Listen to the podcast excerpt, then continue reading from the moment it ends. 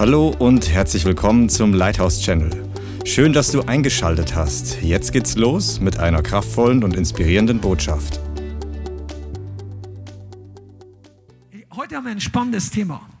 Das ist nicht das, was jeder hören möchte, wenn er kommt in den Gottesdienst. Aber du bist hier erstmal, um gesegnet zu werden. Und wenn du Hilfe brauchst, wir haben nach, und auch für euch, wir haben nachher Gebet im Übermaß. Du kannst frei werden von jeder Sucht. Jede Not, die du hast, hat Gott eine Antwort. Und wir haben Leute hier, die für dich beten, die für dich fasten, auch Online-Ministry und so weiter und so weiter. Aber viele Christen wundern sich, warum in ihrem Leben es nicht richtig vorwärts geht. Die wundern sich vielleicht, warum Dinge schwierig laufen. Die wundern sich, warum jetzt versuche ich doch Gott zu gehorchen. Ich hab doch Jesus lieb.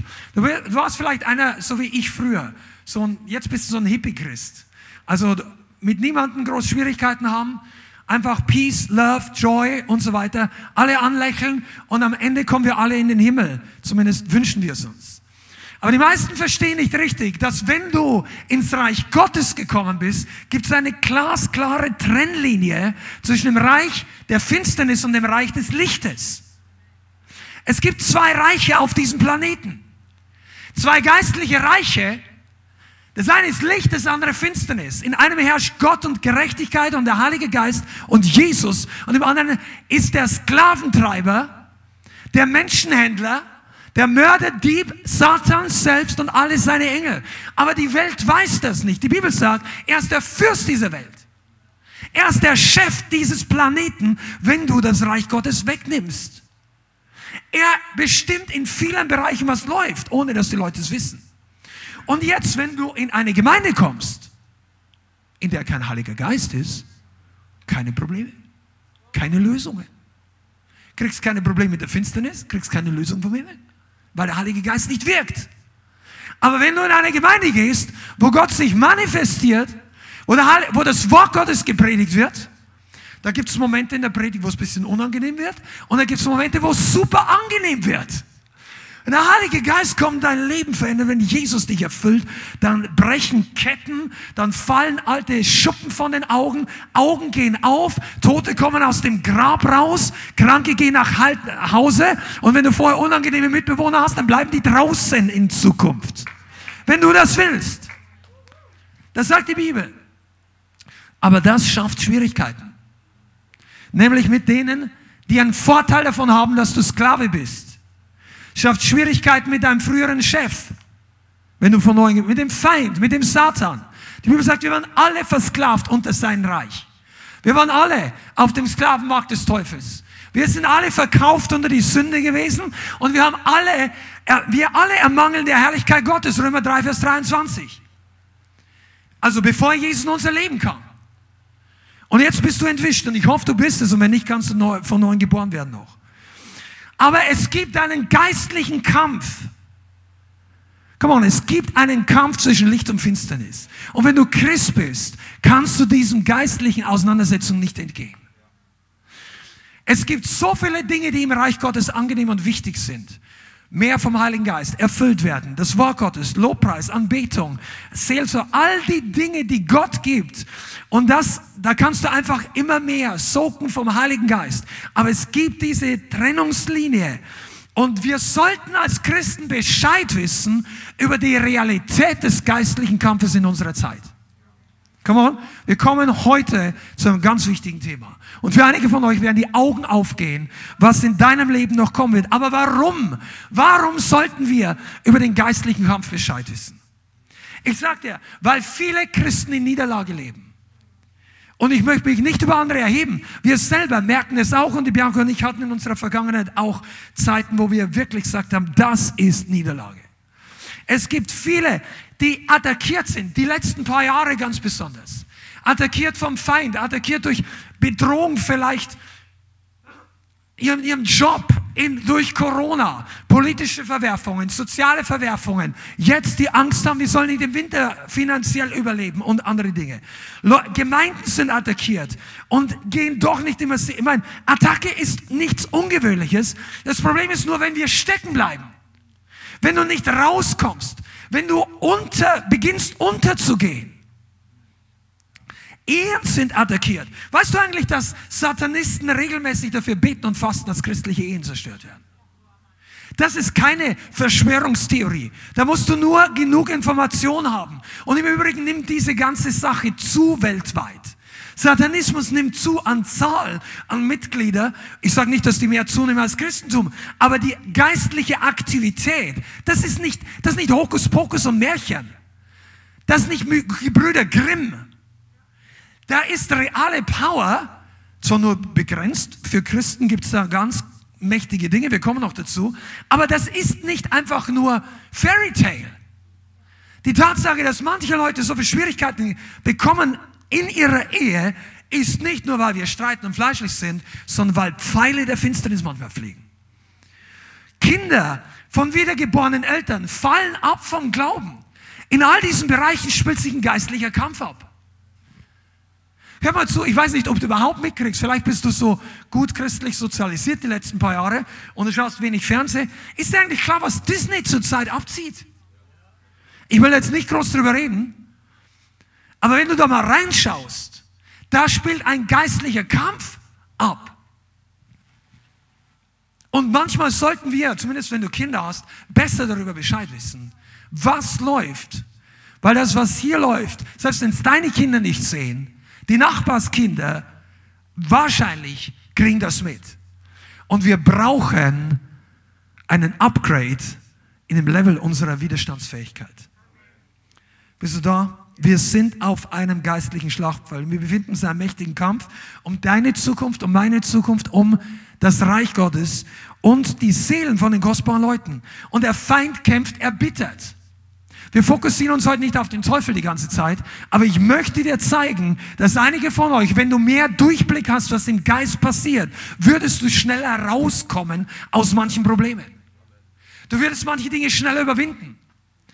Aber wir sind so stark erzogen von Humanismus, von äh, und ich will da nicht alles über einen Kamm scheren, aber diese aufgeklärte, rationale Denken, was sagt, okay, es gibt keine übernatürliche Welt und alles, was passiert, ist irgendwie die, das Resultat unseres Fehlverhaltens oder unserer Psychologie und so weiter. Nein, es gibt einen realen geistlichen Kampf.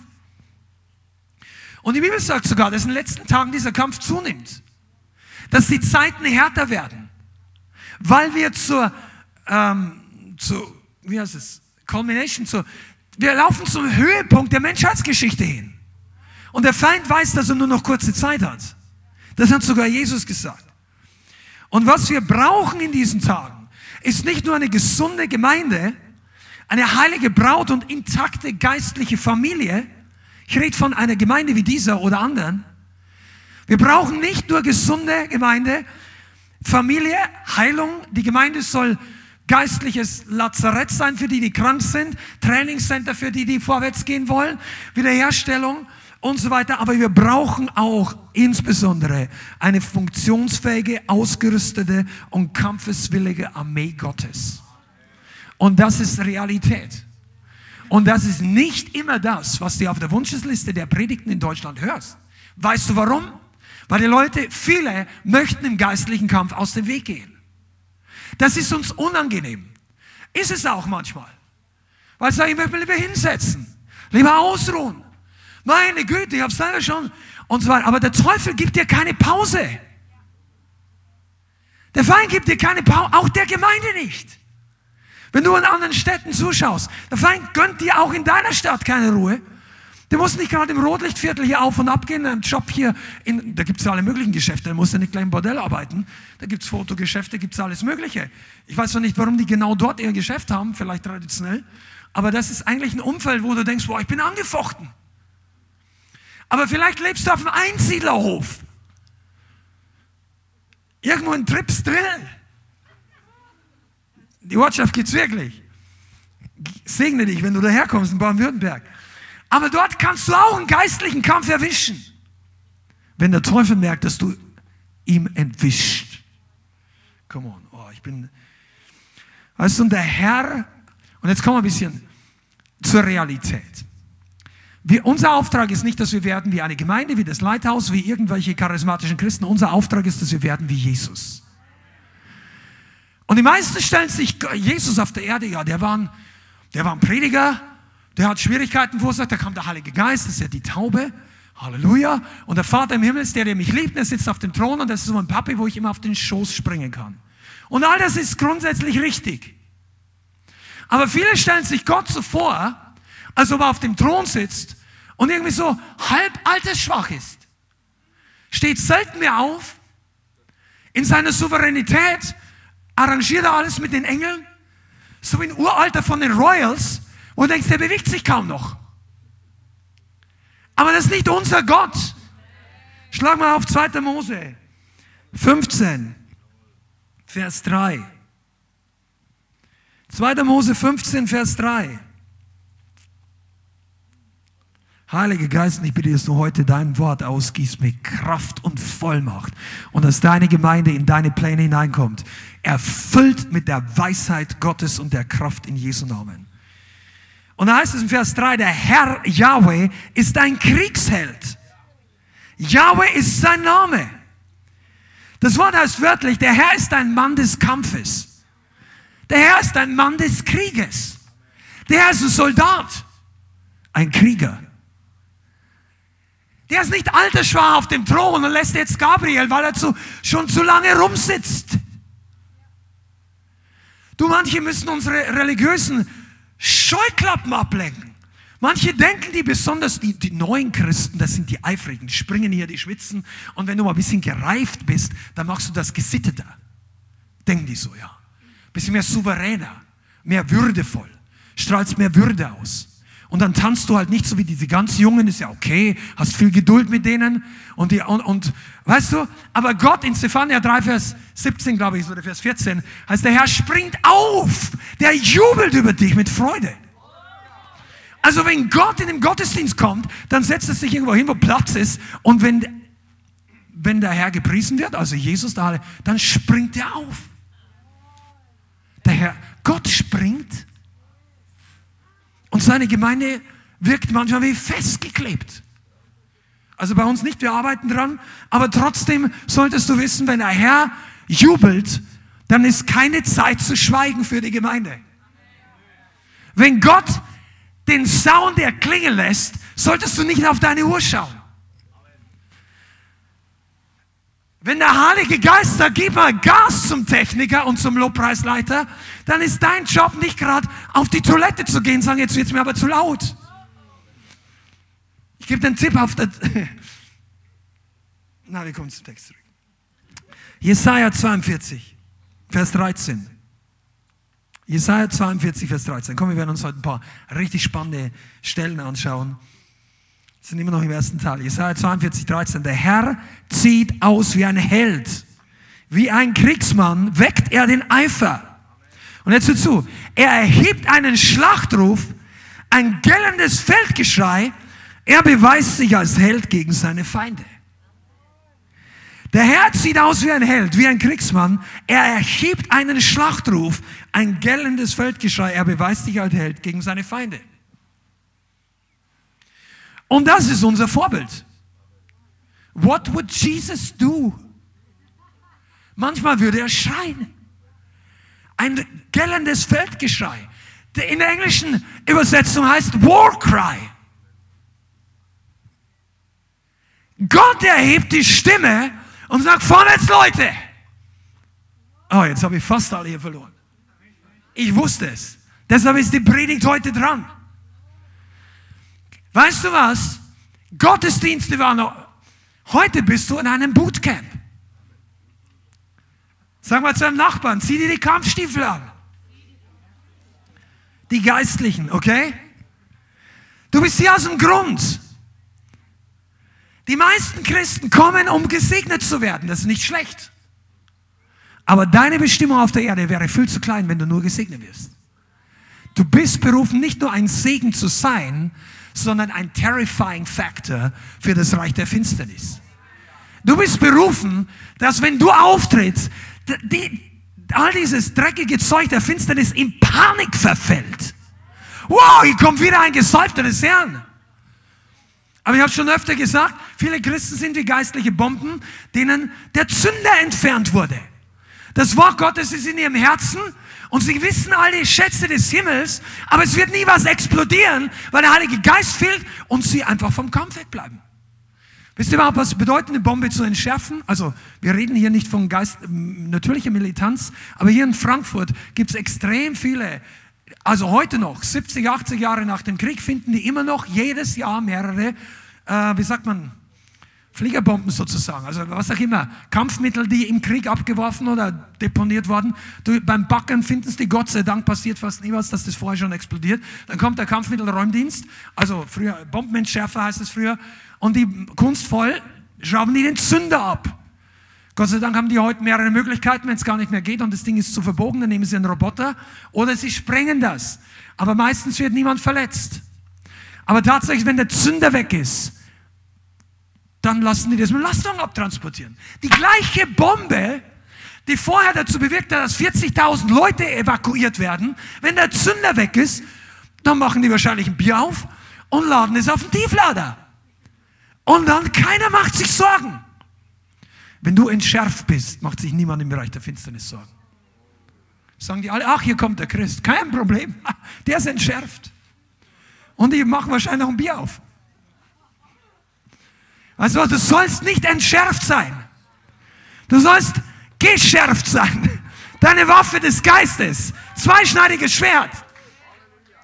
Aus deinem Mund heraus mit dem hohen Lobpreis Gottes ein zweischneidiges Schwert in Hand, Psalm 149. Um Rache zu vollziehen an den, an den Königen, das schon aufgeschriebene Gericht zu vollziehen. Ah, Mensch, das ist so gut. Pass mal auf, aber ich, ich muss hier weiterkommen. Und das ist ein Grund, das wäre ein Grund genug, dass wir uns nicht hinsetzen auf das geistliche Sofa, unsere, unsere Fernbedienung sortieren, wo ist mein nächster Bibelschulkurs, wie kann ich den, den Livestream außen anschalten, ohne das Sofa zu verlassen, äh, welchen Grund finde ich das nächste Mal nicht in die Gemeinde gehen zu müssen, sondern im Livestream dabei zu sein und so weiter. Du solltest kein Remote Christianity leben. es ist so. Du solltest wirklich so lebendig sein, wie du vorhin gehört hast. Ich weiß, dass man, man kann manche Geschichten auch kürzer erzählen, aber das muss man auch lernen. Wie viel hast du schon erzählt? Nicht wie viel hast du kommentiert, sondern wie viel hast du selber schon mal. du, das ist eine Sache, wo ich wirklich Lieder von singen kann, dass der Heilige Geist sagt, schreib's nicht, schreib das Kommentar nicht und so weiter. Poste inzwischen sehr wenig. Du musst auf den Heiligen Geist hören. Gestern konnte ich mich nicht zurückhalten, aber jetzt ist es egal. Ich komme vom. Da haben es die Leute verspottet, die in der Ukraine drüben. Also es gibt ja einen Evangel einer, mit dem wir früher nannten, der fährt jetzt in Panzerwagen rüber nach Charkiw und dort, wo die Bomben fallen und hat seine Videos geteilt. Die fahren zwischen den Bombenkratern Slalom auf der Straße. Und wer dann, und holen die Leute raus, bringen Essen rüber. Er, erklären die Leute, wenn die Bomben einschlagen. Das war einer, der früher beim Zugo dabei war hier. Einige von euch wissen, wen ich meine. Sagen, wenn die Bomben einschlagen, auf den Boden legen, Gesicht nach unten. Wenn die Schießen anfangen, Kopf runter, wir fahren so schnell wie möglich durch. Und wenn da einer herkommt und eine komische Bemerkung macht, dass es alles Witz ist oder Hollywood, da bin ich nicht ganz der gleichen Meinung. Amen. Unser Kampf ist nicht gegen Fleisch und Blut. Epheser 6. Kurz mal für dich zur Wiederholung. Wir sind immer noch in der Aufwärmphase. Du wirst heute noch einiges Gutes lernen. Epheser 6, Vers 10. Werdet stark in der Macht im Herrn und in der Macht seiner Stärke, zieht die ganze Waffenrüstung Gottes an, damit ihr gegen die Listen des Teufels bestehen könnt.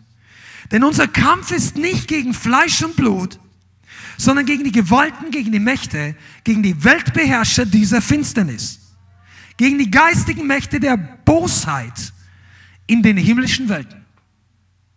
Und wenn du das liest, dann weißt du, hier gibt es unterschiedliche Arten von geistlichen Kreaturen mit unterschiedlichen Aufgaben, die Mächte der Bosheit in der Himmelswelt, im Englischen heißt es Principalities, Fürstentümer, die zum Teil Regionen versuchen und erfolgreich beeinflussen. Das kannst du feststellen, dass in bestimmten Regionen zum Beispiel Menschenhandel oder Prostitution ein Riesenfaktor ist. In anderen Bereichen ist es Mammondienst. In anderen Bereichen ist es Stolz oder Hochmut oder Angst oder Religion. Und das ist nicht nur Zufall, sondern hier arbeiten auf unterer Ebene, um Leute zu versklaven, feindliche Mächte zusammen und auch auf größerer Ebene. Der Feind ist organisiert. Der Feind ist strukturiert. Der Feind hat Pläne. Und wenn er hat auch Plan B. Einige, wisst ihr, ich weiß, dass das Wort nicht jedem gefällt. Aber ich möchte was sagen. Viel zu viele Christen denken viel zu naiv über den Feind. Das heißt, der Feind ist immer noch besiegt. Wenn du mit ihm redest, schau nach unten. Er ist unter unseren Füßen. Aber Christen denken zu naiv. Ja, jetzt habe ich gesündigt. Herr, nimm, nimm die Probleme mit dem Teufel weg. Du hast keine Ahnung, dass der Teufel einen Jahresplan mit deinem Leben hat. Wenn er dich nicht dazu bringt, in drei Monaten vom Glauben abzufallen, such einen Weg, der drei Jahre erfolgreich hat. Ja, das möchte ich jetzt gar nicht wissen, weil ich konzentriere mich auf Jesus. Super. Aber Paulus sagt, du solltest über die Pläne des Feindes nicht in Unkenntnis sein. Paulus sagt, wir sind nicht unwissend über seine Planungen, über seine Strategien. Und das möchte zu einem Hauptvers kommen, der heute uns noch beschäftigen wird. Jakobus 4, Vers 6. Ihr kennt die Stelle, aber das ist ein, ein Schlüsselvers für dein geistliches Wachstum. Jakobus 4, Vers 6. Deshalb spricht er, Gott widersteht den Hochmütigen, den Demütigen aber gibt er Gnade. Vers 7. Unterwerft euch nun Gott, widersteht aber dem Teufel und er wird von euch fliehen.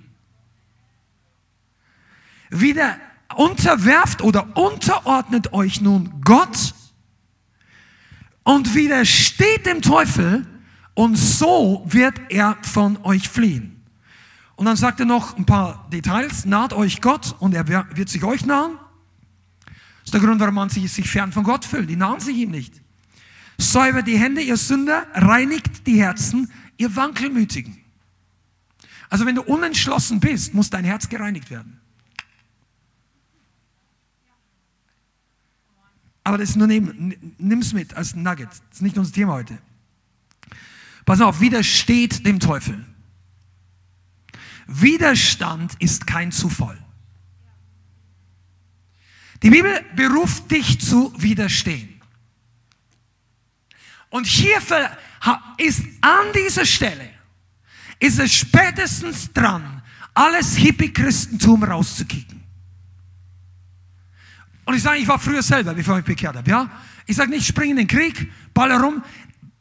Wenn du im natürlichen Pazifist bist, kann man unterschiedlicher Meinung sein. Wir, wir sind nicht gewalttätig. Wir rufen nicht hier zum Steine schmeißen und Molotow-Cocktails auf. Aber wir sind geistlich keine Pazifisten. Wir sind geistlich keine Kriegsdienstverweigerer. Und doch gibt es solche Leute im Leib Christi. Die sagen, ich liebe alle, also kann mir keiner was Böses tun. Und das, der Teufel hat, der wartet noch nicht mal drauf, ob du schluckst. Und Gott sagt, widersteh dem Teufel. Aber der Feind hat überhaupt kein Interesse, dass du ihm widerstehst. Und das ist, hier kommen wir jetzt zum wichtigen Thema. Der Teufel hat kein Interesse, dass du Widerstand entwickelst. Weil Widerstand gegen den Teufel macht dich stärker. Wir sind da. Widerstand, allem dem gegenüber, was du widerstehst, wirst du stärker und härter. Wenn du dem Teufel widerstehst, wirst du dem Feind gegenüber stärker und härter. Also härter meine ich im Sinne von widerstandsfähiger. Wenn du Pornografie widerstehst, wirst du dem gegenüber stärker und innerlich hart im Sinne von, dass dich das nicht mehr berührt. Wenn du Gott widerstehst, wirst du ihm gegenüber härter. Jetzt machen manche Christen, ohne dass sie es wissen, sie unterordnen sich dem Teufel und widerstehen Gott. Die sagen, okay, die machen das nicht bewusst. Die gehen nicht in einen anderen Gottesdienst und sagen, Teufel, ich gebe dir heute mein Leben. Das macht niemand oder ich wüsste nicht wer.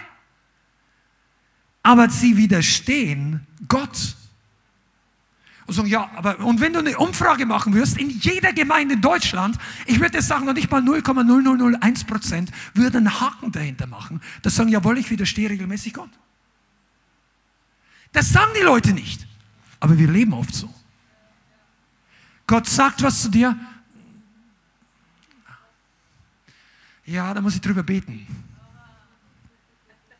Zu wem? Gott gibt dir eine Anweisung, mach das nicht, und bist gefallen. Und er sagt nochmal, mach das nicht, gibt dir jemand anders einen Ratschlag. Du machst es trotzdem. Und am Ende merkst du, das war nicht gut. Und wenn du dann nicht Buße tust, weißt du, was dann passiert? Du wirst härter. Härter. Dein Herz. Deshalb sitzen in vielen Christen, in Gemeinden Christen mit einem harten Herz. Weil sie tun beständig nicht das, was Gott sagt. Und dann, Herr, ich spüre dich nicht mehr. Herr, füll mich mit deinem Geist. Der Lobpreis. Ich fühle mich nicht so. Weißt du, wir fühlen uns auch nicht immer so. Aber es ist ein Unterschied, ob dein Herz hart ist oder deine Füße schwer. Wenn dein Körper müde ist, ist das kein geistliches Problem meistens. Wenn dein Herz hart ist, ist es ein echtes geistliches Problem. Die Bibel sagt, widersteht dem Teufel. Pass auf. Und deshalb, weil der Feind weiß, wenn du ihm widerstehst, wird sein Problem mit dir immer größer. Deshalb möchte er dich dazu bringen, dass du ihm möglichst nicht widerstehst. Und er möchte dich dazu bringen, dass du passiv wirst, dass du nachgibst, dass du gleichgültig wirst, was der Teufel tut. Ja, ist nicht so schlimm. Ach ja. Und das bringt dich langsam in geistliche Schwäche. Jemand weist dich darauf hin, sagt du, auf den Punkt, wo du sagst, ja, da könntest du eigentlich mehr wachsen oder du hast was. Du merkst, dass du mal heißer warst, du merkst, dass du, dass du vielleicht in Sünde gefallen bist, noch nicht keine Katastrophe, aber du bist, aber du möchtest das am liebsten ignorieren. Und sag, ja, Gott liebt mich trotzdem. Sünde kann man nicht ignorieren. Es wird immer Konsequenzen haben. Entweder es bringt dich weiter weg von Gott oder es zieht dich in die Buße. Das ist deine Entscheidung. Aber der Feind möchte, also mir ist es so aufgegangen in den letzten paar Tagen, er möchte dir nicht zeigen, dass er gegen dich kämpft und er möchte dir nicht zeigen, dass er dir einen Schlag gibt und dann lässt er dich kurz in Frieden. Weil dann wirst du nicht anfangen zu kämpfen. Viele Christen tun das nicht. Jesus warnt in der Endzeit davor, dass wir wachen sollen. Wachsam. Der warnt mehr als viele andere Sachen, wir sollen nicht einschlafen. Der sagt nicht in erster Linie, pass auf, dass du dies und jenes nicht, sag, schlaf nicht. Warum? Weil der Feind kommt nicht zu einem Boxkampf zu dir. Sag, lass uns mal testen, wer stärker ist. Er wird immer verlieren. Wenn du es im Geist tust, aber der kommt, um dich müde zu machen. Der kommt, um dich auszulaugen. Der kommt, um dich einen Schritt in Kompromisse zu bringen und dann, ohne dass du beginnst zu widerstehen. Ich weiß nicht, ob das bei einigen von euch Kling macht, aber ich weiß, das ist ein Wort Gottes für viele. Pass mal auf, der Feind, das ist eine Taktik, die er schon seit Ewigkeit oder seit es Menschen gibt anwendet. Ich habe schon öfter gesagt, deine größte Versuchung ist wahrscheinlich nicht, dass du die Straße, Taunusstraße oder Kaiserstraße runtergehst und da steht eine Prostituierte, die zieht ihr, ihr, ihre Shorts hoch und sagt, komm mal mit rüber, für dich gibt's heute umsonst. Die meisten von euch würden da nicht mitgehen. Sagen, nein, da wieder, in Jesu Namen geht er mich, Satan oder so ähnlich. Oder einige werden vielleicht nicht ganz so laut denken, okay, aber das ist doch nichts für mich. Und zu Hause denkst, Gott sei Dank. Aber du würdest widerstehen. Also ist das die falsche Taktik für den Teufel. Der kriegt dich so nicht. Aber er kriegt uns manchmal mit einer kleineren Dosis und wir reagieren nicht mit Widerstand. Der tut uns was oder der verführt uns oder der bringt uns dazu, was zu tun. Er schaut genau, wie er dich bewegen kann in seine Richtung. Da kannst du jetzt einsetzen, was es bei dir ist. Vielleicht hast du Probleme mit Bitterkeit. Kommt irgendwas und du ärgerst dich. Und tust dich schwer zu vergeben. In der Arbeit, in deiner Familie, vielleicht mit Freunden von früher, in der Ehe, was auch immer. Deine Großmutter. Wollte schon immer dein Leben bestimmen. Jetzt bist du 35 und es ist Zeit, eigene Entscheidungen zu treffen. Aber die Großmutter findet noch immer, du bist der 13-jährige Junge. Und weil sie dir so viel, versteht ihr, was ich meine? Und dann kommt irgendwas zustande und du reagierst so, wie du früher warst. Und dann bist du kurz mal gefallen. Und dann sagst du, ach, jetzt bin ich müde. Und der Feind hat dir dann, boom. Und dann sagst du, boah, das war nicht geistlich, das war nicht gut, das hätte ich nicht tun sollen. Oder vielleicht war es bei dir, du hast wieder wo geklickt, wo du nicht klicken solltest. Oder was auch immer. Schaust wohin, wo du nicht hinschauen solltest? Gibst dein Geld für Dinge aus, wo du nicht ausgeben solltest vielleicht. Nicht, weil ich das sage, weil die Gemeinde, vielleicht hat der Heilige Geist zu dir gesagt, sieben Paar Schuhe, jetzt ist genug, du brauchst es, oder was auch immer, was dein Problem ist. Vielleicht hast du dir 20 Computerspiele gekauft oder sonst irgendwas. Gott sagt einfach, mach das nicht mehr, das ist nicht sinnvoll. Und, und er, vielleicht legt er dich rein. Okay. Und jetzt kommt der Moment, wo du in Versuchung kommst. Und in der Versuchung hast du dich angenommen, schlecht entschieden und du bist kurz gefallen. Und viele Christen machen dann das Ding, dass sie nicht Widerstand leisten. Du denkst, ah, oh, jetzt bin ich aber müde. Und du merkst, wie die Kraft zum Gebet, die Lust zum Gebet, ah, die anderen preisen alle den Herrn, hier springen alle und du denkst, ah, mein, mein Tag ist heute nicht und so weiter. Und dann setzt du dich nieder und der Plan des Teufels ist, dass du keinen Widerstand leistest. Dass du einfach nur mit dir selber beschäftigt bist. Mir geht es schlecht. Ja, ach nein, nein, ich kann jetzt nicht beten, ich bin Sünder. Wer, woher kommt diese Aussage? Wer hätte Interesse, dass du das so machst? Glaubst du, der Heilige Geist sagt, du kannst nicht beten, du hast jetzt gerade gesündigt? Die ganze Mannschaft im Himmel, die, die Wolke der Zeugen sagt, hey, bete zum Vater. Komm zum Thron der Gnade. Wisst ihr eigentlich, dass der Thron der Gnade immer ein Ort ist, wo es heißt, komm? Komm, das ist ein nebenbei Nugget hier.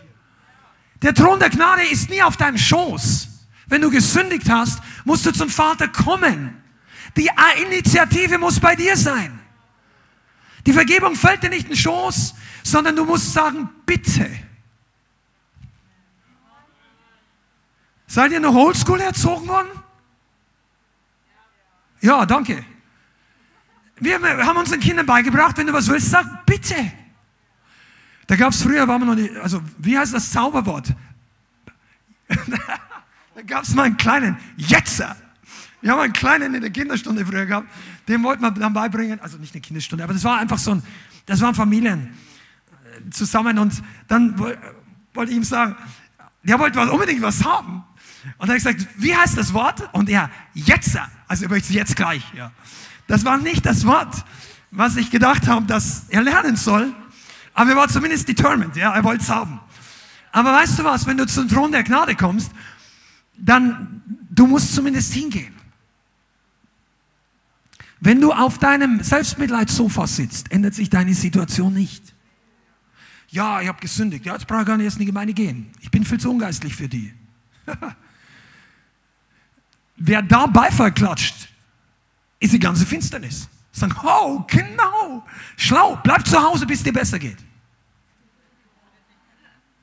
Es wird nicht besser. Das weiß der auch. Der hat ja auch gar nicht Absicht, dass es dir besser geht. Die Stimme, die sagt, bleib zu Hause, ist nicht dein Freund. Der, der sagt, du bist zu schlecht zum Beten, das ist nicht dein Helfer. Das ist nicht der, der dir möchte, dass dir besser geht. Das ist der, der will, dass du mit ihm in die Hölle gehst. Ohne dass du es merkst. Weil er möchte zuerst, dass du ihm nicht widerstehst. Weil Widerstand macht dich stärker. Widerstand macht dich widerstandsfähiger. Du fällst nicht so leicht. Und das ist die Aufgabe einer Gemeinde. Du kannst reinkommen, wie du bist, aber du sollst nicht bleiben, wie du bist. Weil wir alle brauchen Veränderung. Und nicht nur Freude, Liebe, Friede. Du sollst nicht nur schön aussehen, wie die meisten von euch nach, nach, nach ihrer Bekehrung automatisch tun, wenn der Heilige Geist über sie kommt. Unsere Gesichtszüge verändern sich, die Ausstrahlung. Da musst du, das ist einfach Gott in dir. Der hat dich erlöst. Die Erlösung strahlt aus deinem Gesicht raus. Das ist alles super. Aber du sollst auch lernen, wie du ein kräftiges Nein sagst. Das ist eine der Visionen für unsere Gemeinde. Nicht nur Ja-Sager Christen zu Jesus, sondern die einen absolut granithartes Nein lernen, wenn der Teufel vor der Tür steht. Aber ich möchte da noch ein bisschen dranbleiben. Er bringt dich dazu, der Feind, ein bisschen ungehorsam zu sein, ein bisschen lasch zu sein, ein bisschen laut zu sein, nachzulassen, verbittert, dich zu ärgern. Setz ein, was du willst und dann gibt er dir Pause. Wenn du so einer bist, und das trifft nicht alle Christen, aber einige, die dann erstmal sagen, boah, ich brauche jetzt einfach Ruhe. Ohne zu kämpfen. Und ich war selber schon in der Situation, er sagt, und ich meine, die Herausforderungen nehmen ja nicht ab, die nehmen meistens zu. Macht aber nichts, weil die Kraft nimmt auch zu. Aber trotzdem, sie sagen, ah, Herausforderungen, oh nein, jetzt soll, ah, ich brauche. Und dann, die, diese unterschiedlichen Teufel arbeiten nämlich zusammen. Ich weiß nicht, ob das schon mal ausgefallen ist. Also der Satan ist nur einer, aber der hat ja unter, der hat Helfer. Ich habe die jetzt mal unter dem Begriff, dem Plural zusammengefasst, ja. Aber die kooperieren zusammen. Und der Geist des Selbstmordes wartet nur hinter der Tür, wenn dich erstmal deine Aggression, deine, der, wenn du, du möchtest reich werden, dann wirst du arm, weil der Götze bringt dich um. Und dann wird es trotzdem nicht. Dann verlierst du die Frau, verlierst du den Mann in der Welt und plötzlich am Ende fühlst du dich mies und dann kommt auch noch Depression. Die arbeiten alle zusammen. Und was der Feind nicht haben kann, ist, wenn Christen aufstehen und sagen, hey, Schluss, raus hier aus meinem Leben. Und deshalb möchte er dich dazu bringen, passiv zu bleiben oder zu werden, weil du müde wirst vom Kämpfen. Ja, ich brauche jetzt erstmal Urlaub. Nimm dir Urlaub, aber nicht vom geistlichen Kampf. Mach Urlaub, genieß den Herrn. Aber der Feind bleibt nicht in Deutschland, wenn du äh, an den Gardasee fährst. Du kannst nicht einfach Urlaub machen und sagen, ja, jetzt bin ich weg vom Teufel. Vielleicht wenn die Kraft Gottes da ist. Machen wir Urlaub in der Herrlichkeitsblase Gottes. Tun sich die Teufel sehr schwer, dich zu erreichen. Ich sagte, das ist kein Geheimnis. Amen, ja, danke. Wow. Pass mal auf. Das ist auch eine interessante Sache. Das ist ein bisschen Advanced Teaching, aber für euch, für alle, die Apostelgeschichte 16 kennt. Schlagen wir es mal kurz auf, weil einige von euch, das ist gut.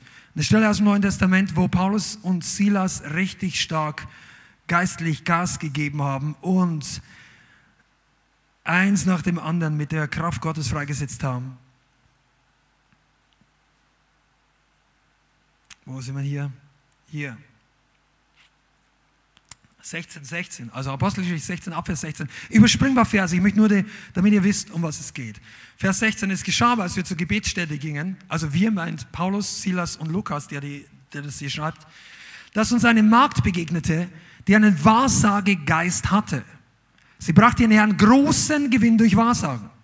Diese folgte dem Paulus und uns nach und schrie und sprach, diese Menschen sind Knechte Gottes, des Höchsten, die euch den Weg des Heils verkündigen.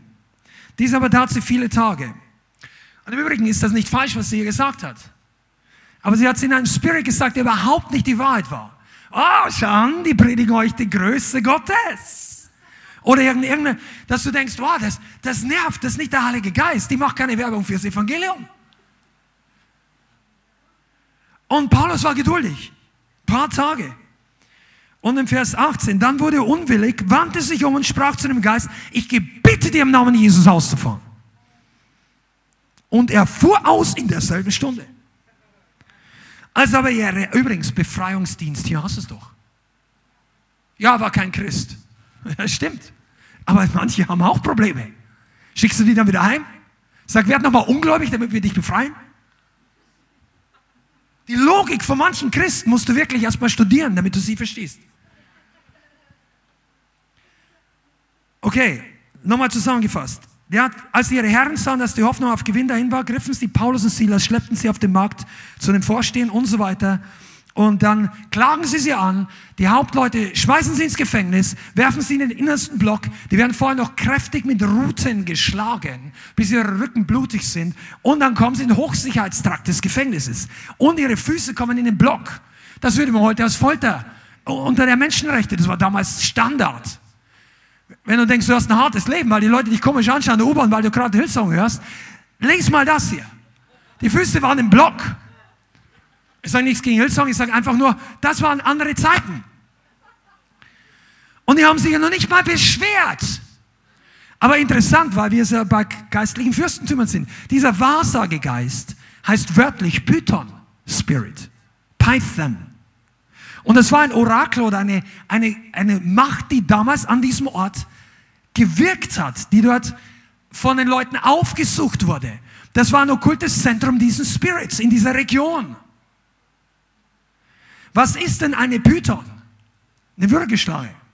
Die tötet ihre Opfer nicht durch Gift, sondern durch Erdrosseln. Und Würgeschlangen können richtig groß werden. Bis zu fünf oder zehn Meter. Es gibt riesige Dinge. Python wickeln ihre Opfer ein, pressen die so lang zusammen, bis sie ersticken. Das hat was mit dem Thema zu tun. Pass mal auf. Wie funktioniert das? Jedes Lebewesen, zumindest was die Schlangen fressen, das muss atmen. Wir haben eine Lunge oder auch ein Hund oder was auch immer auf diese Schlange jetzt gerade abgesehen hat. Atmen bedeutet, die Lunge dehnt sich aus, zieht sich zusammen, dehnt sich aus, zieht sich zusammen. Und jedes Mal, wenn das Opfer ausatmet, presst sie ein Stück weiter zusammen. Das ist wie eine, wie eine, eine, eine Spirale. Die einatmen ist okay und dann ist noch und dann atmest du aus und am Ende können die nicht mehr atmen. So wirkt eine Schlange ihr Opfer tot. Dieser Spirit ist hier genannt. Python. Was macht der im geistlichen Bereich? Der presst, der versucht das Leben aus dir rauszupressen. Weißt du, was das bedeutet? Der Feind versucht dir einen Schlag zu geben und dann denkst, boah, das war jetzt richtig mühsam. Vielleicht, weil du gesündigt hast, vielleicht aber gar nicht. Vielleicht hast du was richtig gemacht. Vielleicht gehst du und verkündest jemand das Evangelium. Vielleicht betest für Kranke. Vielleicht gehst du eine Fürbitte für deine Tante und Gott tut mächtig was und der Teufel merkt, wow, hier betet aber einer oder eine mit Vollmacht, das kann ich nicht zulassen. Und dann kommt Widerstand. Widerstand kommt doch nicht nur von uns, der Feind leistet Widerstand im Reich Gottes. Und weil er Widerstand leistet, schickt er dir seine, Auftrag, also seine Handlanger. Und dieser Spirit versucht das Leben zu rauben. Und jeder, ich, jeder Person, mit der ich schon gesprochen habe, auch als Pastor oder als Freund oder was auch immer, es gab Momente, wo Christen müde werden, wo wir uns ausgelaugt fühlen, wo uns die Kraft droht auszugehen, um mit der Kraft auch die Lust weiterzumachen.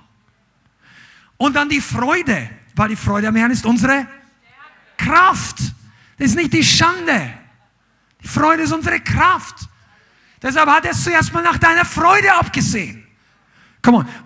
Manche von euch denken, der Teufel ist wie ein Kindergartenbub. Der springt überall hin, wo es gerade Schokolade gibt. Der hat einen Plan. Wenn er dich kraftlos machen will, raubt er dir zuerst die Freude. Okay, dann hat er dich kraftlos. Dann wird es schwierig. Dann wird es müde. Ja, und dann wartet er ein bisschen, damit du nicht zu stark um Hilfe rufst.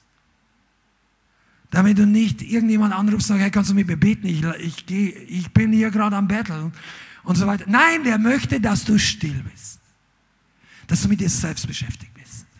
Dass du dich einfach zur Ruhe setzt und die Decke über den Kopf ziehen willst und sagen, die Welt kann mir gestohlen bleiben. Ich brauche jetzt einfach Zeit für vier Buchstaben. Ich, mir, für ich selbst. Du und dich Ihr wart noch nie ein gutes Gespann, um den Teufel zu besiegen. Du brauchst Jesus, den Heiligen Geist, den Vater. Zu viert seid ihr unschlagbar. Aber du und dich und dir und deiner und ich und mir, das ist kein gutes Team. und weil der Teufel das weiß, wartet er, bis du dich zufrieden gibst mit dem neuen Zustand. Ja, das ging schon mal besser. Ja, ich weiß schon, aber zurzeit ist einfach eine schwierige Phase. Jetzt ist halt, ja. Ja, ich war schon mal feuriger drauf, ich habe schon mal mehr gebetet. Oder es geht ja gar nicht um Leistung. Ich wünschte mir, ja, das war schon mal einfach, aber jetzt, ich kann nicht klagen. Das ist keine biblische Aussage. Es gibt keinen Vorhof, wo da heißt, du kommst da rein, indem du nicht klagen kannst. Das heißt, mit Danksagung kommst du. Gates of Thanksgiving. Ich, ich sage ja nicht, dass es falsch ist zu sagen, ich kann nicht klagen, aber das ist keine Proklamation, die dir weiterbringt. Der Teufel sagt, schön, ich gebe dir einen Grund zu klagen. Nein, bitte jetzt nicht. Ich mache ja auch nichts mehr. Komm mal. Das für mich auch. Wirklich interessant wird, wenn du geschnallt hast, dass die Schwierigkeiten kommen, weil du dich für Gott in Bewegung gesetzt hast. Der Feind leistet die Widerstand und sagt, boah, jetzt habe ich aber einfach mal genug. Ich glaube, ich mache mal langsamer. Und der Teufel sagt, Amen, machen wir eine kurze Pause. Hey, wir reden heute über geistliche Kampfführung. Widerstand gegen den Teufel. Solange er dich in deiner Ruhephase nicht weiter, dann wartet er ein bisschen ab. Und wenn du zu stark aufmuckst, dann gibt er noch einen letzten fetten Schlag, damit du nicht auf die Idee kommst. Und dann kommt der entscheidende Faktor.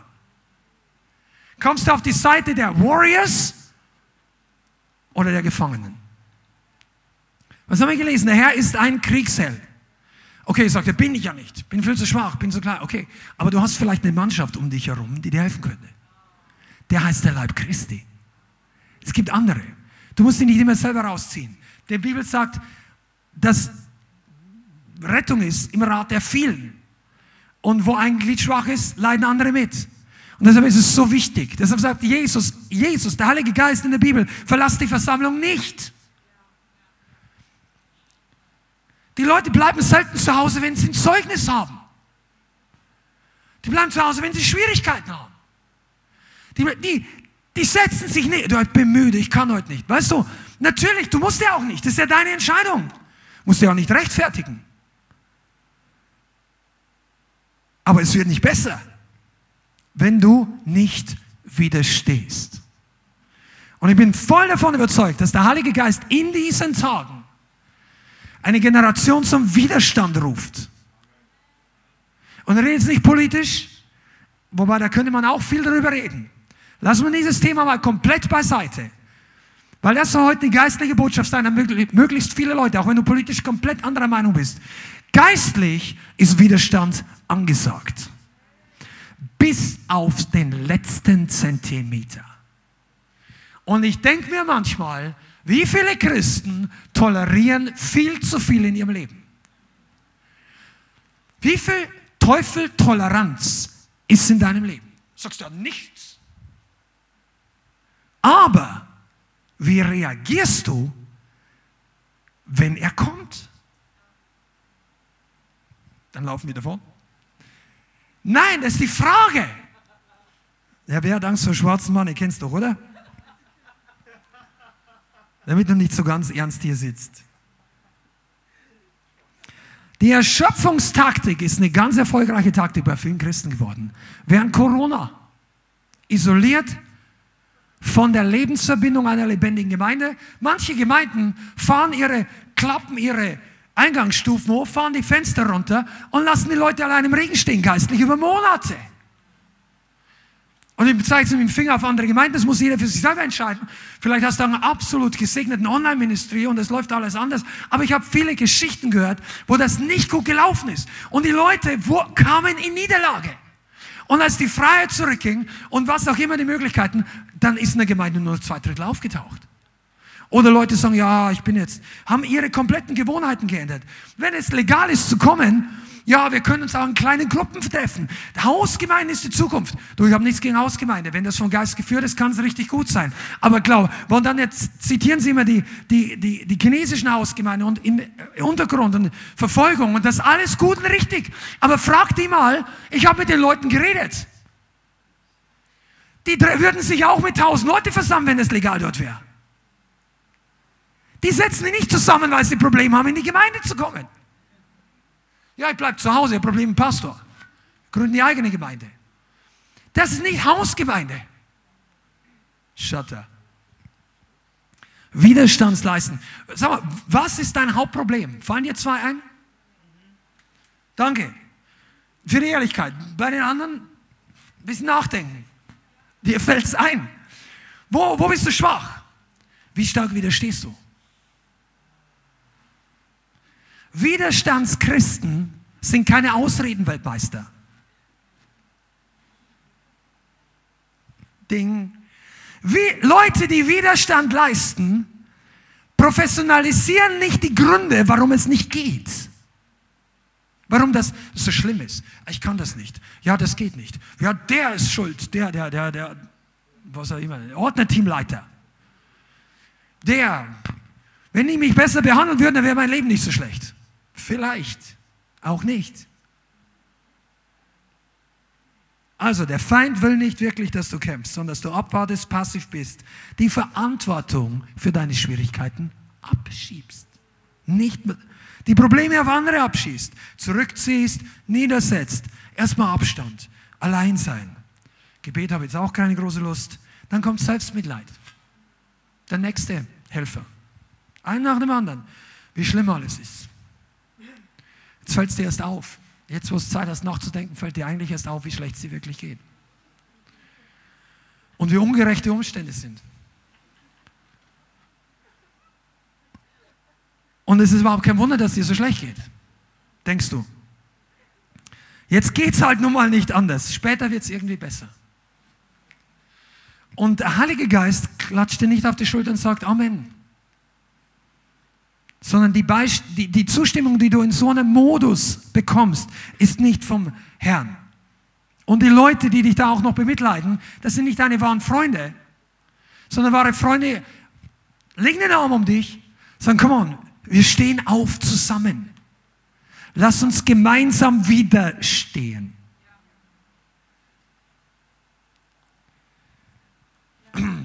Vier Buchstaben sind deine Lösung. Nein. Im Deutschen. Wenn du es übersetzen musst, nein, heute ist nicht. Widerstand ist ein Akt des Überwindens. Widerstand ist ein Akt des Glaubens gegen den Druck, der von außen kommt. Das ist biblisch von A bis Z. Ich komme noch auf ein ganz wichtiges Thema. Hör mal genau zu.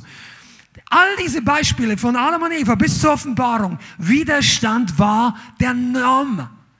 Adam hätte der Schlange widerstehen, kein hätte der Sünde widerstehen sollen.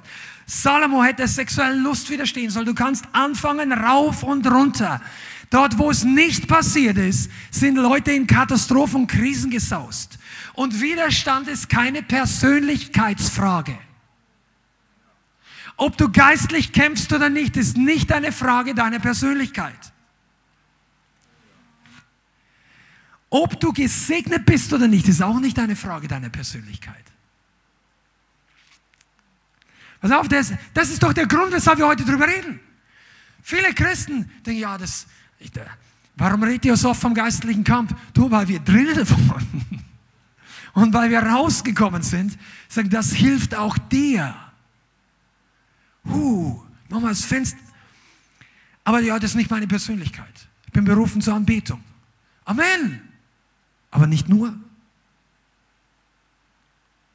Wenn dir bis hierher die Versuchung mit der Pornografie steht, dann sogst du dich normalerweise da nicht raus. Ich mache mich nicht lustig, weil Sogen ist extrem wichtig. Heiligen Geist erfüllen. Aber es gibt Momente, da musst du Druck aufbauen gegen den Druck von außen. Geistlich Widerstand leisten. Da wird Heiliger Geist. Gemeinde, das ist heute das, was dran ist. Du wirst das brauchen in den nächsten Jahren. Wenn das Licht ausgeht, kannst du nicht mehr socken. Du kannst es vielleicht noch im Geist. Ich möchte ganz klar darüber reden. Wir kommen in Zeiten, warum fallen so viele Leute vom Glauben ab? Die haben sich nicht vorgenommen, ich bin sechs Jahre Christ und im siebten Jahr will ich nichts mehr davon wissen. Schon mal darüber nachgedacht? Wer ist schon mal Christ geworden mit der Absicht, in 21 Jahren falle ich wieder ab? Unsinn! Aber wie viele Leute verabschieden sich? Große Lobpreisleiter, Buchautoren, Leute, die Bücher über Ehe geschrieben haben, verwerfen ihre Bücher, die vielen Leuten geholfen haben vor 20 Jahren. Ich glaube, jetzt ist alles anders. Verabschieden sich öffentlich vom Glauben, aber das ist ja nur ein minziger Promillebereich. Die meisten tun es im Herzen. Die sagen auch nicht, verabschiede mich vom Glauben. Die sagen nur, das sind Leute, die nicht widerstehen. Wenn die Lüge kommt, wenn der Feind kommt, wenn der Druck kommt, wenn die Angst kommt, wenn die, der Ärger kommt, wenn der Anstoß kommt. Wieder, du musst Anstoß widerstehen. Viele, einige von euch habt gesucht, bis ich endlich die Gemeinde finde, wo ich einfach keinen Anstoß mehr nehme. Da läuft alles gut, die passt zu mir. Du, die Gemeinde gibt's nicht hier auf dieser Erde. Wenn du reinkommst, wäre du ein Grund, dass man Anstoß nehmen könnte. Und jeder von uns wäre ein Grund, weil wir alle sind nicht perfekt. Widerstand. Aber nicht widersteh Gott und flieh vor dem Teufel, sondern widersteh dem Teufel, unterordne dich Gott und der Teufel flieht vor dir. Das ist das, ist das Einmaleins des Neuen Testamentes. Und wenn wir lernen, dem zu widerstehen, was Gott widersteht, dann flieht der Teufel von uns. Widerstehst du auch den Dingen, wo Gott sagt, ich möchte nichts damit zu tun haben?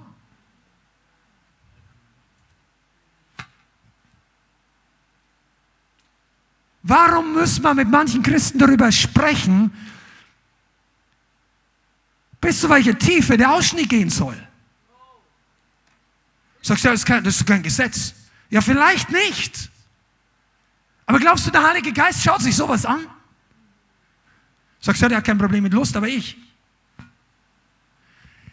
Widersteh dem das, was der Feind, weißt du, du brauchst, geh, flieh von der Sünde. Geh auf Distanz.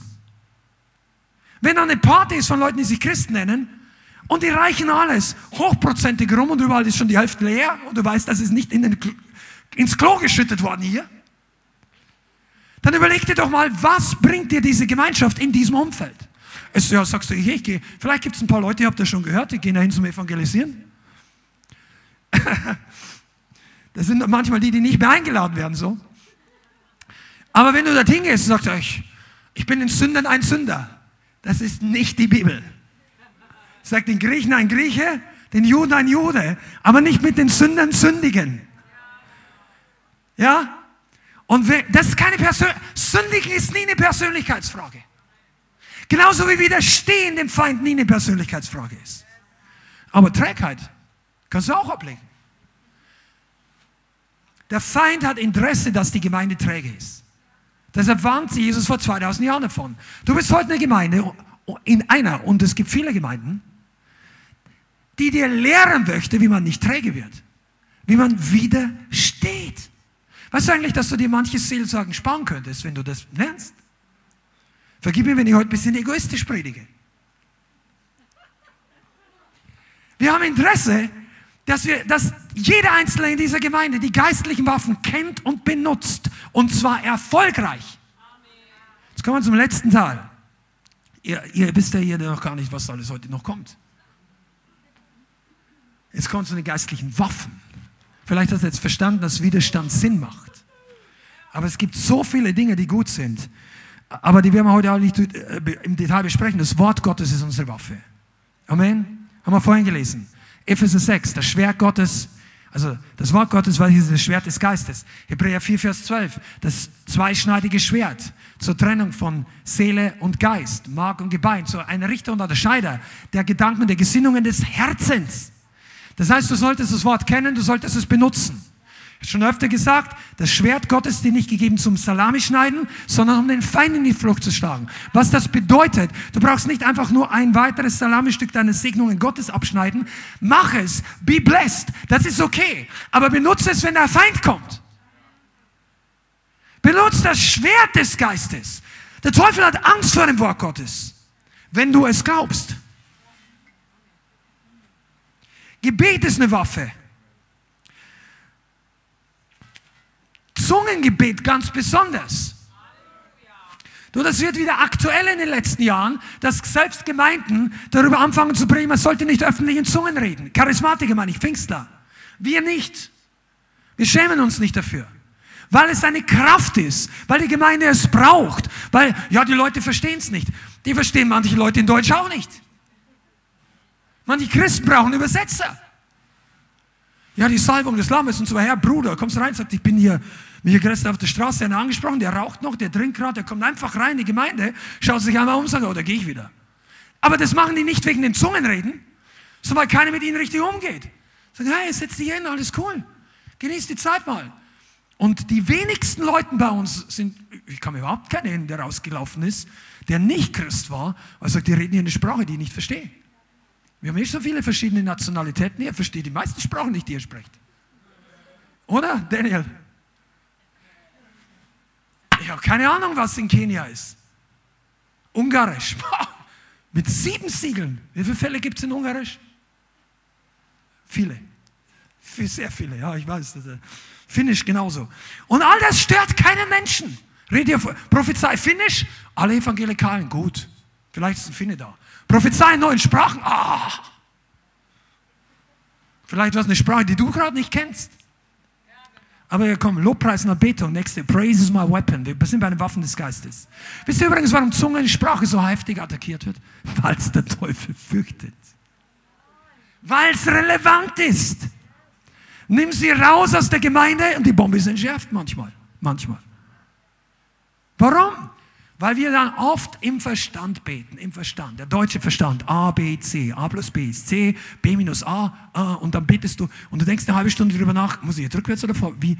Und bist, das hilft dir nichts. Dein Verstand bringt dir oft nicht den Sieg. Danke für ein paar, die es gelernt haben.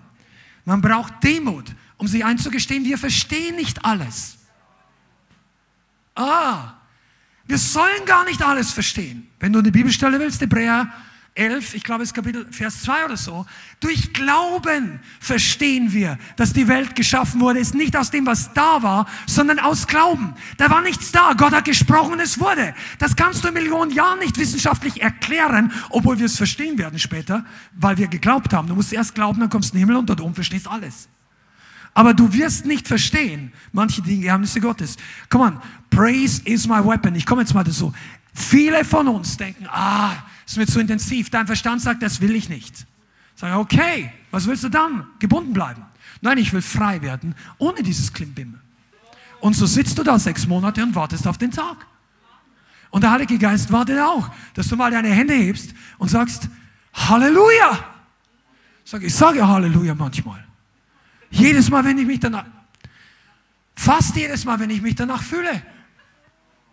Du, wenn wir Halleluja singen würden, wenn wir uns danach fühlen, dann gäbe es alle drei, den Livestream alle vier Wochen hier mit Lobpreis. Gefühle gehen auf und ab. So wie der Stockmarket. So wie der Tankstellenpreis im Moment. Wenn du darauf dein Leben baust, bist du verloren. Aber der Herr wankt nicht, sein Wort wankt nicht. Der Herr ist immer der gleiche. Deshalb, pass auf, wenn du länger in diese Gemeinde kommst, du musst unbedingt, ich gebe dir das einfach als Tipp weiter, so als, als du musst die Namen Gottes kennenlernen. Die Liste mit den Namen kannst du runterladen im Internet. 200 verschiedene Namen. Ja, also alles, was Gott ist. Nicht nur Yahweh, Nissi, Rapha, Zikeno, El Shaddai und so weiter. Die, aber all die anderen. Mein Fels, meine Stärke, mein Burg, meine Festung, mein Lohn, mein Becher, mein Erbteil, die Sonne, also der Schatten vor der Hitze. Der, ne, so viele Dinge. Und wenn du das kennst, ich wüsste gar nicht, wie man sitzen bleiben kann im Lobpreis. Ich, wenn, wenn mir das Lied nicht gefällt, mir gefällt es ja, aber vielleicht gefällt es dir nicht. Und dann, dann würde ich einfach hier mein Handy rausziehen oder, oder mein, mein Zettel. Be Zettel wäre besser. Vier Seiten und dann fangen an, die, die Namen Gottes aufzusagen. Halleluja, hast deine Praise Party mit mir drinnen.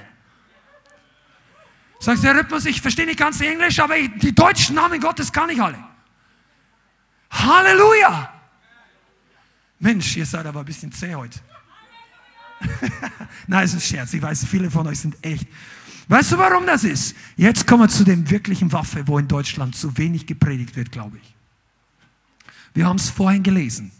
Willst du mal hören?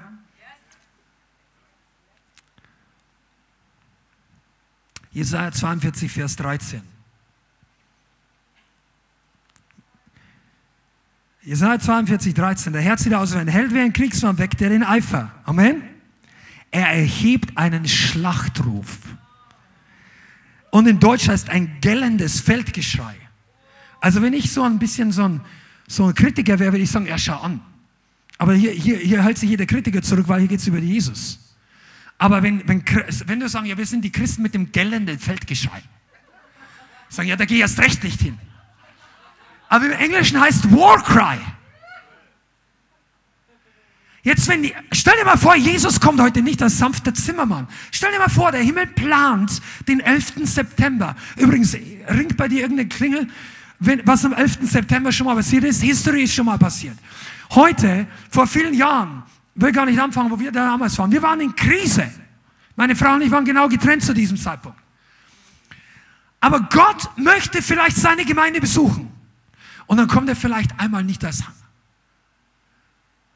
als Heiler, sondern er kommt mit ein bisschen Unterstützung vom Himmel, sagen wir mal so ein bisschen kleine Mannschaft, 50.000 Engel. Und erheben alle ein gellendes, ein Warcry in der Gemeinde. Und dann denkst du, wo bin ich hier hingekommen? In den Himmel. Der Herr ist ein Kriegsmann. Wie viele von euch haben denn schon als Vater unser gebetet? Oh, sehr wenig. nein, nein, mehr als die Hälfte. Was betest du da? Wie im Himmel so auf? Oh, du betest die ganze Zeit, dass die Gemeinde anfängt, den Warcry zu erheben. Unter anderem. Nicht jedes Mal, nicht jeden Gottesdienst, aber wie oft ist denn schon wirklich passiert? Und jetzt lassen wir mal genau ein bisschen drüber reden, weil das wird noch ein Nugget hier zum Ende. Die größten Kämpfe, einer der größten Kämpfe in der Bibel wurden genau durch diese Waffe gewonnen. Ich sage jetzt einfach ein paar Beispiele, weil es einfach zu, zu lange dauern würde. Aber zum Beispiel in Jericho. Der Kampf in Jericho. Josua 6, Vers 5. Schreib's dir einfach auf. Ich lese es kurz vor. Josua 6, Vers 5. Und dann gibt Josua den Befehl. Der geistliche Leiter. Du könntest heute sagen, der Pastor.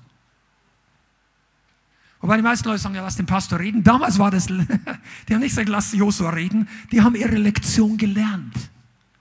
Die Mitglieder der Gemeinde, die vorher gesagt haben, lass mal den Pastor reden, die waren alle in der Wüste. Und dann heißt es hier, dass Josua gesagt hat, es soll geschehen, wenn man das Widderhorn anhaltend bläst. Gib mir eins her. Ja, Schofar. Wenn man die Hörner anhaltend bläst und ihr den Schall des Horns hört, soll das ganze Volk ein großes Kriegsgeschrei erheben. Warcry. Und die Mauer der Stadt wird sich zusammenstürzen und das Volk soll hinaufsteigen, jeder vor sich gerade hin. Das ist die irrsinnigste Kriegsstrategie, die du haben kannst. Du, normalerweise konzentrierst du die Armee an einem Punkt, wenn du eine Mauer durchbrechen willst. Alle Kraft an einem Punkt. Und der, Gott hat gesagt, pass mal auf, ihr macht das, was ich euch sag, und dann marschiert ihr einfach rein. Das Problem ist dann komplett erledigt. Da kann nicht jeder vor sich zulaufen. Ihr plündert einfach nur noch. Und dann haben, die waren schlau genug, die haben gemacht, was Gott sagt, die haben gemacht, was der Leiter sagt in dem Fall. Und die haben das Kriegsgeschrei erhoben. Jetzt einige von uns haben gelernt, was es bedeutet zu jubeln. Halleluja. Jubeln ist kein Jauchzer, kein kurzer. Woo! Nicht schlecht. Jubeln bedeutet anhaltend mit erhobener Stimmintensivität deine Begeisterung, deine Freude, deinen Lob auszudrücken. Ja? Ist jemand da? So, vielleicht machen wir mal eine Jubelschule auf. So ein Samstagnachmittag. Ein Jubelseminar. Für alle Kulturen, aber besonders für uns Deutsche. Lerne zu jubeln. Vielleicht dreitägig. Mehrere Lektionen. Hey, ich wäre gerade inspiriert hier. Ich glaube, wir machen das wirklich mal. Aber Jubeln war noch nicht Warcry. Weil viele denken, Jubeln kommt dann, wenn meine Begeisterung kommt. Und du preist erstmal den Herrn den Glauben. Halleluja, Schande, Halleluja, wir singen mit, ich singe mit, ich fühle, ich, ah, ich habe mich so geärgert, aber ich singe mit. Und dann bist du nach einer halben Stunde, ist übrigens der Grund, warum ich so lange Lobpreis mache, um möglichst viele mit reinzunehmen. Mich selber auch manchmal. Ja, und dann hast du die Gemeinden, die ganz kurz Lobpreis machen und dann, die, die Leute brechen noch gar nicht durch.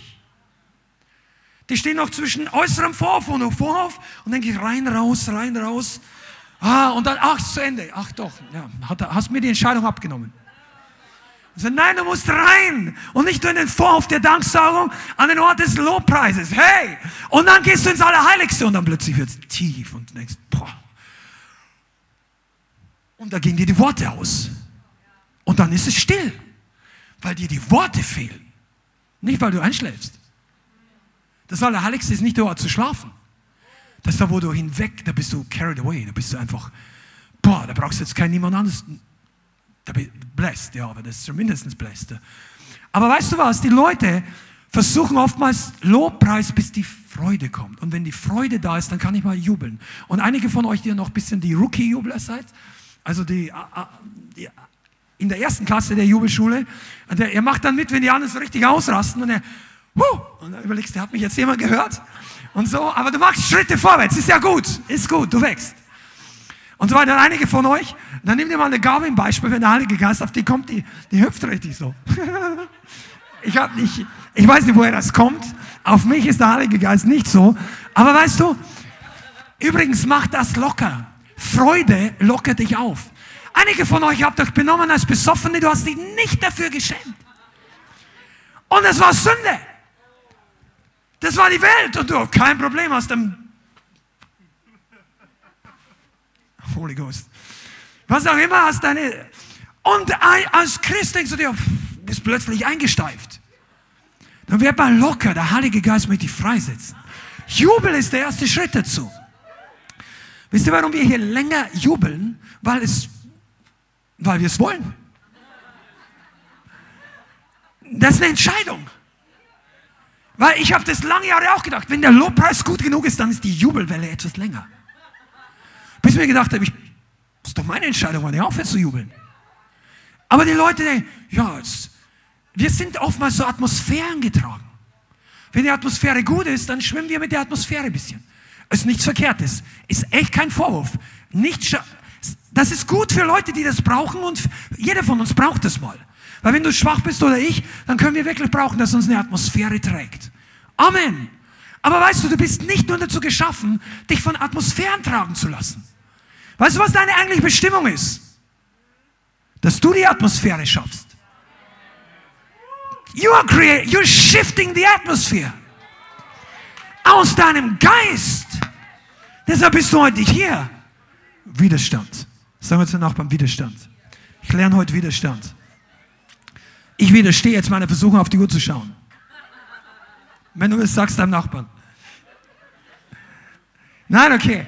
Pass auf, wir, wir, wir bringen das Ding heute schon noch nach Hause, so in die letzte Kurve. Aber pass mal auf, du lernst heute was. Einige zumindest. Jubeln ist gut, aber das ist nicht die ultimative Waffe, obwohl Jubeln schon mal super ist. Deine Depression hat Panik vor dem geistlichen Jubeln.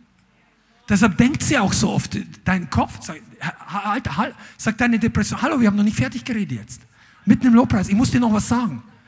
Dann sagst du deiner Depression, ich bin beschäftigt. Ich rede jetzt nicht mit dir. Ich bin mit Jesus beschäftigt. Jetzt reden nicht wir. Und wenn du das Problem hast, dann kannst du ihn sehen. Also, komm, ich habe jetzt einen Witz gemacht, okay?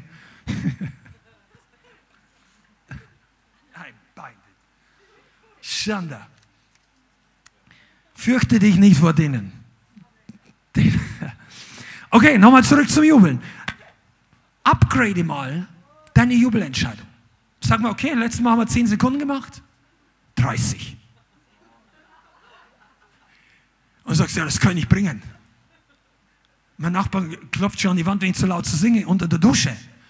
Ja, dann geh in den Heizkeller, wo die Stahltür ist. Setz dich ins Auto, geh in den Wald. Such dir Freiraum. Das ist ein geistlicher Ratschlag. Das ist jetzt nicht ein Witz. Wir machen ja ab und zu ein paar Scherze. Aber das ist ehrlich. Du brauchst Freiraum. Sagt ja keiner, du sollst dich so blöd, dass der Nachbar die Polizei holt. Aber du, aber du, es gibt einen Platz, wo du jubeln kannst. Spätestens hier. Komm, komm noch mal in die Gemeinde. Ein Stück vorher, ein Stück nachher. Sag, Pastor, darf ich heute mal ein bisschen Probe jubeln vorher? Sag, genau, geh rüber, mach alles, was du willst. Wir bauen ja auf und da drüben jubeln die Leute schon mal. Sag ich, ich, ich jubel mich gerade warm. Ja, ihr lacht jetzt da. Aber je mehr du lachst, desto freier wirst du. Das ist wirklich so. Einige von euch, wenn darüber lachen könnte, würdest du nicht so viel ärgern über deinen Nachbarn. Die größte Freude ist, wenn du anfängst, über dich selber zu lachen. Wie war ich doch früher? Solange du dauernd über dich selber nachdenkst, wirst du nicht locker. und nicht gesegnet. Okay, jubeln. Jetzt kommen wir zur nächsten Phase. Warcry ist nicht nur jubeln. Und, und hier, hier, hier verlieren wir einige Christen in, in, im Moment noch. Darum ist das Teaching so wichtig. Weil viele denken, okay, jubeln ist gut, Lobpreis. Jetzt, ich denke an Jesus. Jesus ist immer groß. Okay, ich gebe ein bisschen von meiner Begeisterung. Das Problem ist, für den Kampf fehlen die meisten von uns die Begeisterung. Verstehst du? Okay, Jesus ist großartig, Halleluja. Aber Kampf, oh no. Keine Begeisterung, kein Kampfesgeschrei. Weil wir denken, dass die Leute in der Bibel den Warcry erhoben haben, weil sie irgendwie vom Kampf begeistert werden. Die waren nicht begeistert. Die waren gehorsam. Die waren in einer Armee. Die sind reingelaufen im Glauben. Ich weiß nicht genau wie viel, aber die waren hier outnumbered. Israel, den Feinden. Jericho war so groß, die Mauern, dass sie mit Wagenrennen auf den Mauern gefahren haben. Oder zumindest, ich weiß nicht, ob Wagenrennen, aber ich habe gehört zumindest, mit vierspännigen Pferdewagen. Das war eine Mauer, die war vielleicht vier, fünf Meter breit. Die haben da einfach nur zugeschaut.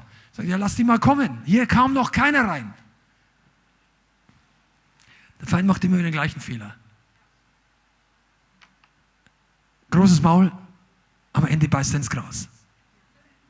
Goliath, Jebusiter-Festung, kannst du durchschauen. Aber nur diejenigen, die gewinnen, die die Prinzipien Gottes nehmen. Weißt du, du bist heute hier, um das zu lernen. Warum sage ich das? Weil einige von euch, ihr steckt in Dingen drin, dir ist nicht nach Jubeln zumute. Du hast die Schnauze voll vom Kämpfen.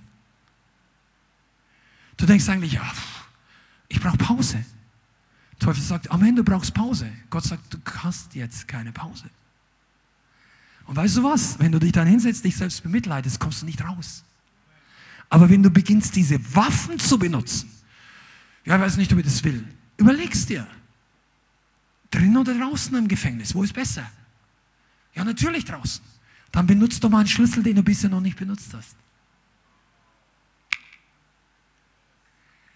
Warcry. Wenn ihr genau zuhört, und ihr habt unseren Lobpreis heute gehört, dass wir nicht extrem in diese Richtung gegangen sind, diese Botschaft macht den Weg für zukünftige Zeiten, die wir in dieser Gemeinde erleben werden.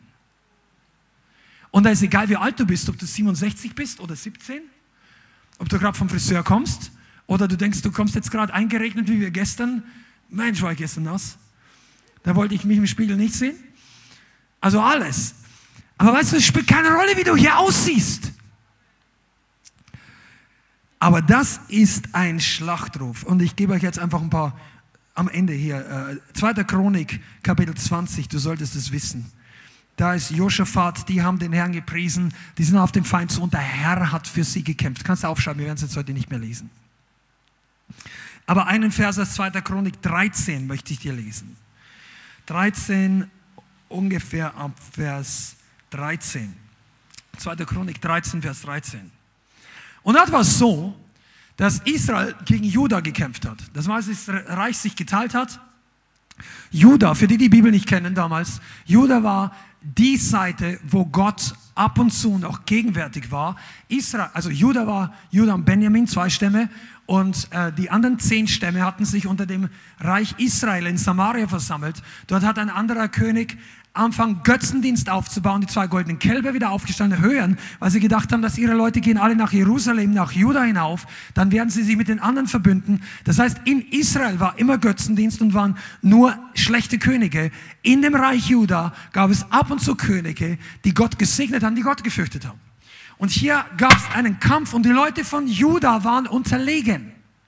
Und jetzt lese mal am Vers 13.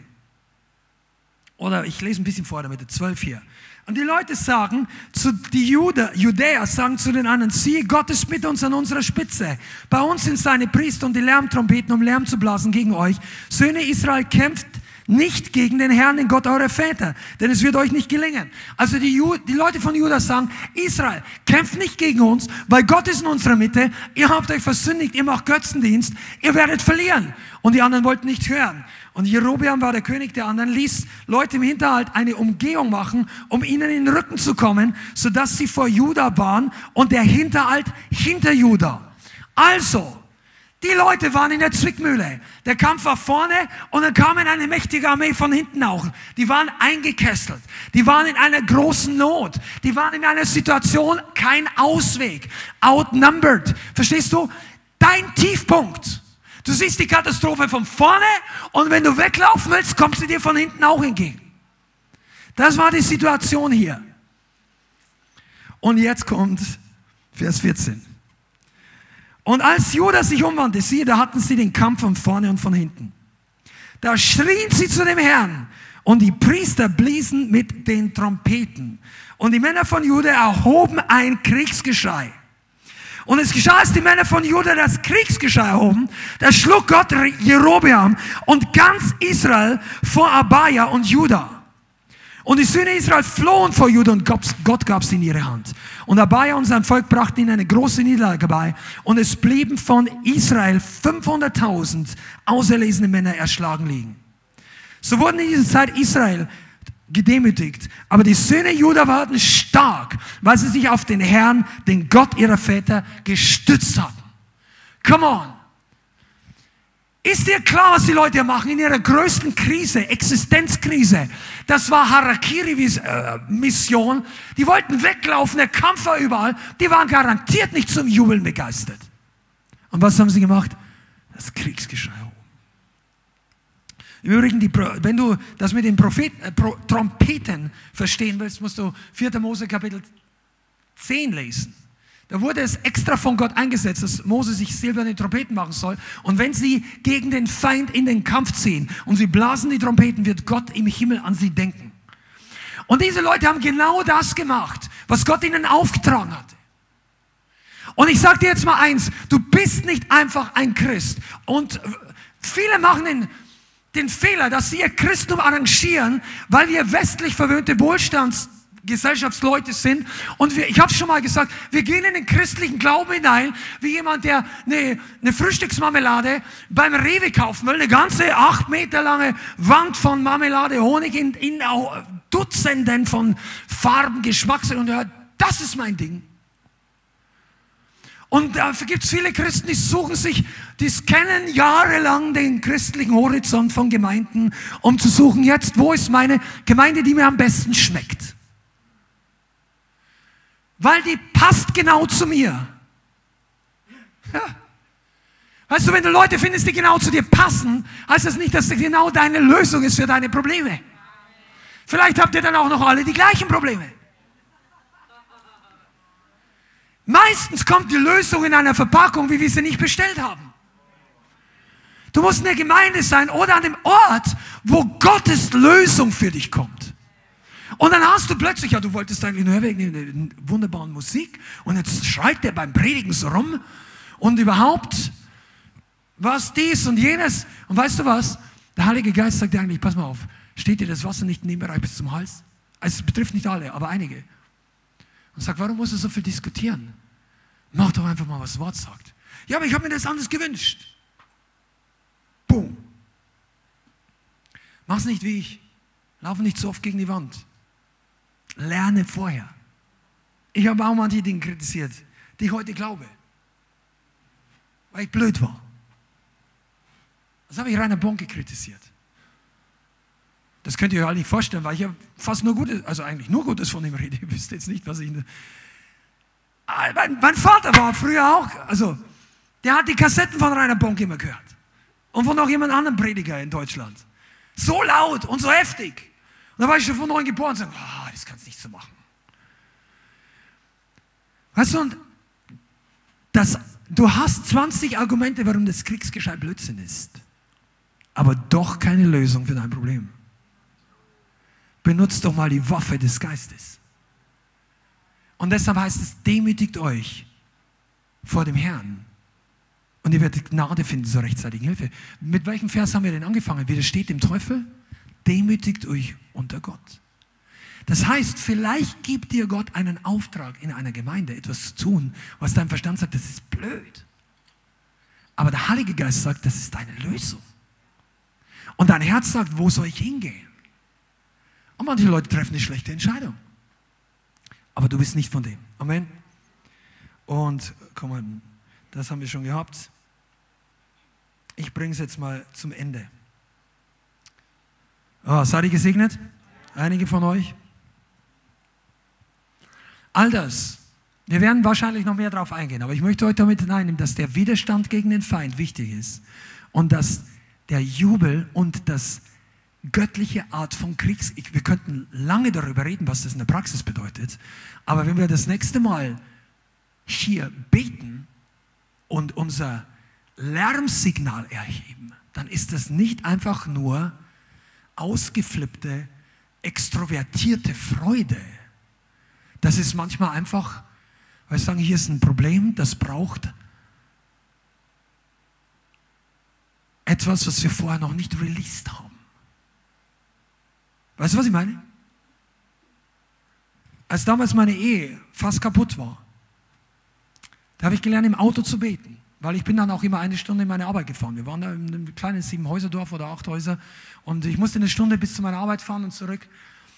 Und ich habe im Auto zu Gott gerufen. Und irgendwie habe ich gemerkt, im Auto geht es leichter, weil das sieht mich keiner. Ich fahre einfach über die Landstraße oder so. Und ich habe gemerkt, dass manche Probleme einen gewissen Ausdruck der Ernsthaftigkeit und der Kraft aus meinem Munde erfordern. Und ich möchte einigen von euch das einfach mitgeben heute, ohne dass wir, wir werden es jetzt heute nicht großartig äh, noch eine Stunde hier praktizieren oder so. Aber das ist Vorbereitung für dein Leben.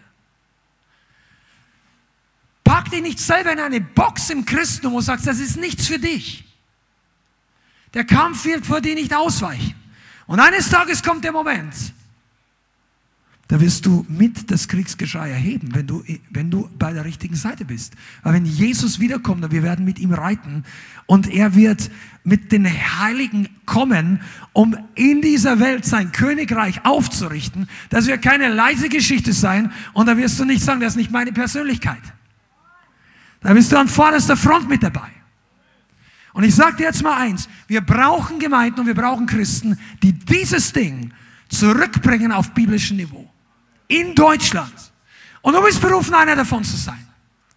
Nimm das mit nach Hause. Nimm das mit in dein Auto, auf deine Toilette, in deinen Heizkeller, zieh die Brandschutztür zu und erheb das Kriegsgeschrei mal. Mach einfach, nimm dir eine Schofa mit, was auch immer. Das ist egal, ob dein Verstand oder irgendjemand denkt, du bist crazy. Du bist nicht crazy, wenn du das tust, was das Wort Gottes sagt. Du musst dich aber niemand beeindrucken. Du belästige niemand, aber benutze die Waffen Gottes. Und einige von euch habt wirklich hier gelernt, dass es mehr gibt als deine frühere Vergangenheit. Vielleicht bist du, hast du so viel auf den Deckel bekommen vom Teufel, dass du einfach nur froh bist, ich bin ja schon froh, wenn ich nicht mehr so depressiv bin. Okay, preis dem Herrn. Aber da beginnt es ja jetzt erst interessant zu werden. Und dann kommen Durchbrüche und Durchbrüche. Und du wirst merken, wie der Teufel beginnt vor dir zu laufen. Das ist eine Lüge, dass du in den nächsten zehn Jahren so anstrengend gegen den Teufel kämpfen musst. Weil wenn er flieht, ist er auf dem Rückzug. Wenn du auf dem Rückzug bist, wird dein Leben schwerer sein. Oh, lass uns doch zusammen beten. Ja? Ich glaube, ich soll euch noch was sagen und dann werden wir einfach hier zusammen beten. Für alle anderen Anliegen auch noch. Aber hör mal zu. Ich glaube, dass der Heilige Geist einige von euch aufruft, Buße zu tun Davon, dass ihr andere Leute verurteilt habt, die sich so und so verhalten haben, was ihr in der Bibel lest. Verurteilt habt im Sinne von, ah, das ist nicht mein Ding, das würde ich niemals machen. Und ich sage nicht, was du machen sollst, sondern nur, komm von der Position des Beobachters und des Urteilers runter und überleg mal, ob du nicht in deinem Leben in einem gewissen Bereich einen richtigen Durchbruch brauchen kannst. Und lasst uns diese Waffen hier benutzen. Und ich möchte jetzt einfach beten. Joanna, kannst du noch nach vorne kommen, bitte? Oder Agnes, könnt ihr beide zusammen? Ähm, ich glaube, dass wir heute noch richtige Durchbrüche erleben werden. Auch an Heilung. Jesus. Ich hätte noch viel mehr gehabt, aber wir müssen jetzt aufhören. Und ich glaube, dass der Herr die Gemeinde weiterführen wird auf eine ganz neue Ebene. Auch einige von euch, die regelmäßig zuschaut, du brauchst keinen Partner beim Jubeln. Der Himmel jubelt mit dir. Und wenn du das Kriegsgeschrei zu Gott erhebst, wird Gott beginnen, für dich zu kämpfen. Und das ist, was wir brauchen und was wir haben wollen. Heiliger Geist, ich bitte dich jetzt, dass du uns nicht nur die Augen öffnest, sondern uns als Gemeinde repositionierst und hineinführst, dass heute Männer und Frauen aus Sünde rauskommen, aus Abhängigkeiten, aus Angst, Traumata, aus Dinge, die uns alle fertig machen, aus absoluter Frustration. Vater, wir bitten dich, dass du das Öl des Geistes ausgibst und uns lehrst, die Waffen des Geistes zu benutzen. In Jesu Namen.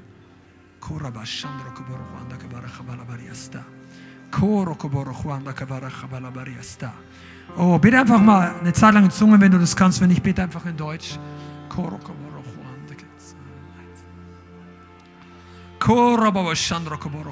Rakia de de rabakusha kataya santere bekiera bakaya. Erojonde le kia namasandro co siembra katea. En por siempre. El nombre kitero koroshete batia na casa mi casa Jesús. El nombre jale shapardeo contia. Kora baba shandro Und ich glaube, dass einige von euch wirklich diese angespannte Verklemmtheit heute verlieren werden. Das kann auch für dich sein, wenn du nur mit diesem Stream zuschaust. Eine Art angespannte Verklemmtheit. Sagst, du musst dich irgendwie richtig verhalten in der Gemeinde. Bitte einfach weiter in Zunge, du verstehst mich trotzdem. yes. Und der Herr wird dich freisetzen von diesem religiösen Gefängnis, von dieser Angstzustand. Aber du kommst nicht raus, wenn du nicht widerstehst.